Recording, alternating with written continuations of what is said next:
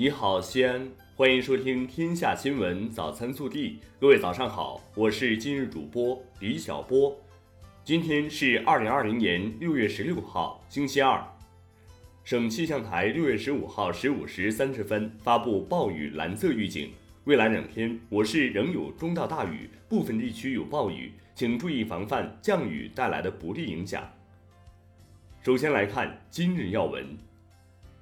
西安市疾控中心十五号发布提示，请近期曾经前往国内中高风险区的市民主动联系所在社区和区县疾控中心，并按相关防控措施执行。如非必要，近期不要前往国内新冠中高风险区。如必须前往，请务必做好个人防护。返回西安后，要按照西安市的相关防控措施执行。本地新闻。六月十五号，市委召开以案促改工作会议，深入学习贯彻习近平总书记来陕考察重要讲话精神，认真落实中央纪委国家监委和省委工作要求，安排部署我市以案促改工作，全面彻底肃清赵正颖流毒和恶劣影响。省委常委、市委书记王浩出席并讲话。六月十五号下午，西安高新区创建硬科技创新示范区启动大会在高新国际会议中心举行，省委常委、市委书记王浩出席，市长李明远致辞。今日，我国北斗三号全球卫星导航系统最后一颗组网卫星计划发射。记者昨日从陕西省测绘局获悉，目前陕西省北斗卫星导航定位基准站系统已准备就绪，完成了北斗三号软硬件设备的升级、更新、调试以及相关软件的研制。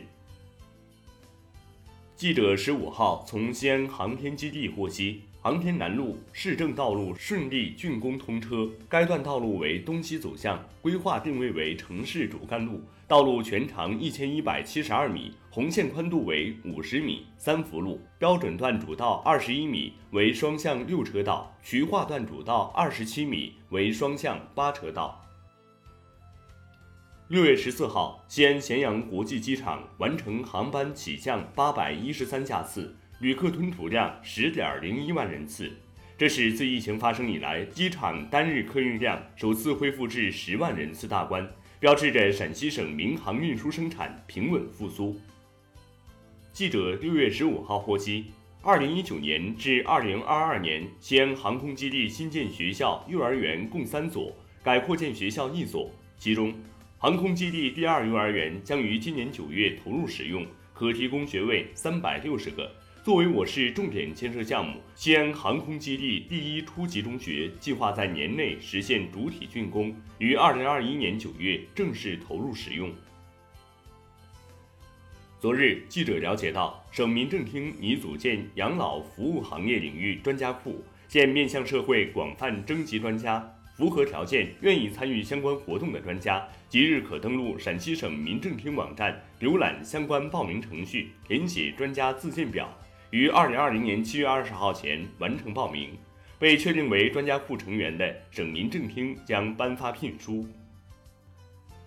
六月十五号，安康市中级人民法院对咸阳市委原常委、纪委原书记、监委原主任全王军犯受贿罪、巨额财产来源不明罪、滥用职权罪、非法狩猎罪及非法持有枪支弹药罪一案，依法进行了公开宣判。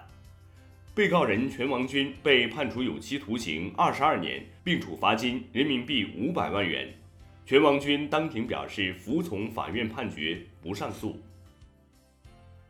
六月十五号，蓝田法院在蓝田县图书馆公开开庭审理李某甲等四十八名被告人。组织领导参加黑社会性质组织、强迫交易、非法拘禁等罪一案，村干部父子伙同他人通过把持农村基层政权、承揽工程、非法侵占集体资源等获取经济利益。该案共涉及十二种罪名、二十四宗犯罪事实、八起违法事件。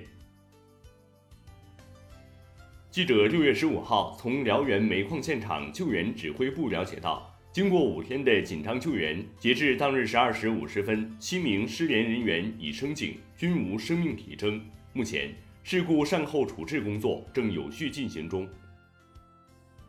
根据气象部门预报，六月十五号起，华山景区有强降水。为确保广大游客生命财产安全，景区决定自六月十六号起闭园，待本次降雨结束，景区安全巡查具备运行条件后重新开放。具体开放时间另行通知。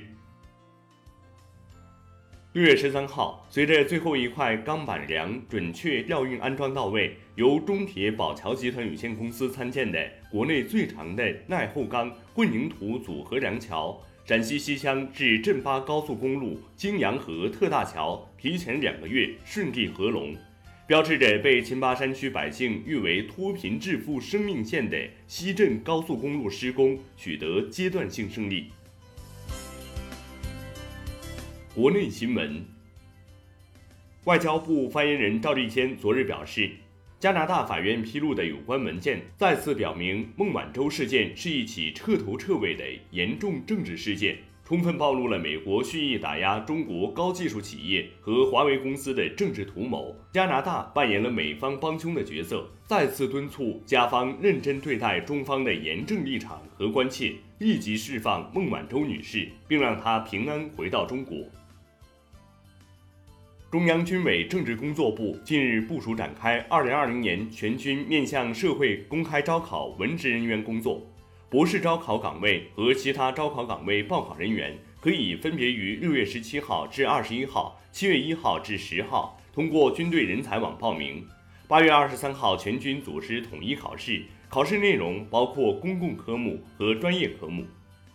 据中国疾控中心官网，12号。疾控中心新增启动病毒所南区 P 三实验室，二十四小时不间断开展核酸检测工作，已完成样本检测一千余份。十三号完成相关病例样本病毒全基因组序列测定和分析，初步结论已上报，并正开展病毒溯源。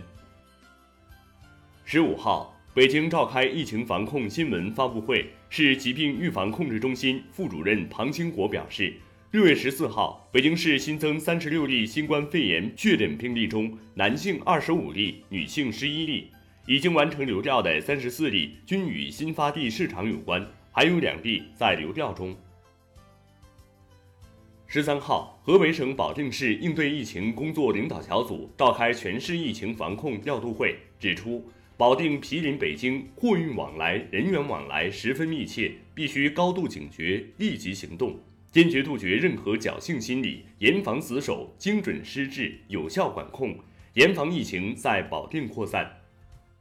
据四川省卫健委，十五号四川新增的一例省外输入确诊病例刘某，六月九号七时三十分从北京首都国际机场乘海航 HU 七幺四七航班，十时四十五分到达成都双流国际机场，并于当日到达石棉县城。请乘坐该次航班的乘客及相关密切接触者，尽快前往当地社区卫生服务中心进行健康报备。如有发热、咳嗽等症状的人员，尽快到就近的医疗机构发热门诊就诊。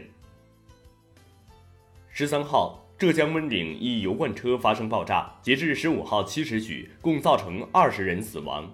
各医院在全力救治伤员，其中伤势较重人员二十四人，生命体征平稳。现场大规模搜救工作已基本结束，后续搜救及各项善后工作正在进行。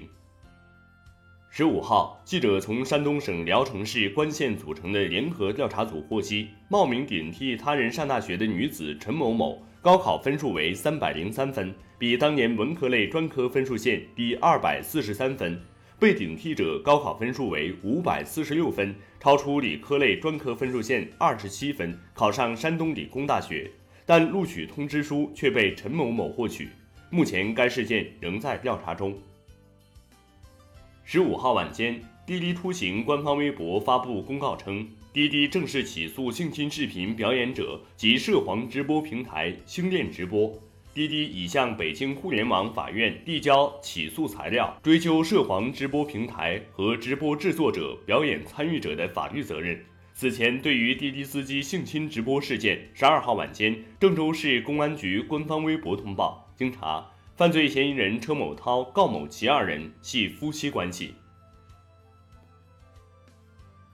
以上就是今天早新闻的全部内容。更多精彩内容，请持续锁定我们的官方微信。明天不见不散。